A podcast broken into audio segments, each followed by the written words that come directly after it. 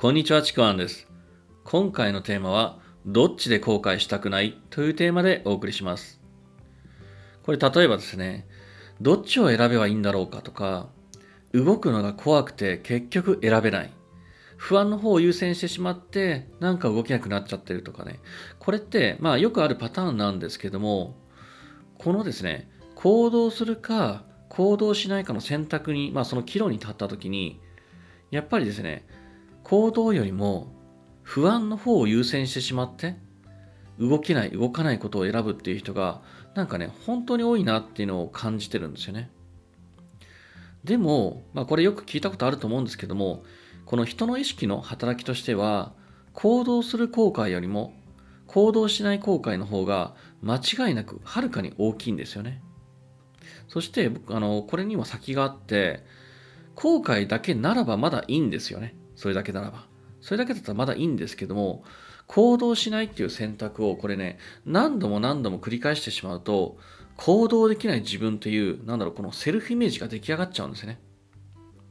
僕は、私は自分の未来のために行動できない、不安を優先して動けない自分という、そういうセルフイメージができてしまうんですよ。無意識に入ってしまうんですよね。今までずっと不安の方を優先してきて行動しない動かないことを選んできてしまったからこれやってしまうと無意識で選ばない方をどんどんどんどん選ばな、えーそっちの方を選んじゃうんですよね。コンフォートゾーンが選ばない方に行っちゃうんですよ。本当これが定着してしまうともうそれが当たり前になってしまって行動することのハードルがどんどんどんどんね上がってしまうんですよね。ちょっとした行動もなんか優柔不断になってなんか行動できない不安ばっかりが出てくる。不安解消したはずなのに新しい不安を生み出すっていうそういう状態になってしまうんですね。でそういう状態になっている人がなんかねここ最近多いな多くなりすぎてるなっていうのを感じてるんですよね。まあこれ多分ここ2年のコロナとかねそういう不安の中で、まあ、精神揺さぶられたんだなそのまあ傷なのかなっていうふうにちょっと思うところもあるんですけどもだからこそ今ねその状態に陥っちゃダメなんだなって僕はあのそこに注意を呼びかけたいんですよね。なんか行動することがどんどん怖くなる。だから行動できない。でも現状変えたいんです。でも行動できない。もうね、これ終わらないジレンマなんですね。この終わらないジレンマにはまっちゃうんですよ。そのジレンマを壊すため、その状態を壊すための特効薬ってないんですよね。まあ、特効薬はないんですけども、でもね、方法あるんですよ。確実な唯一の方法ってあるんですよ。それが何かというと、不安のままでも行動してみることなんですね。行動できない自分のセルフイメージが出来上がってしまっていると固まっていると、確かにこのハードル、行動のハードルってどんどん高くなっていってる状態なんですけども、でもね、それを低くするっていう方法はなくて、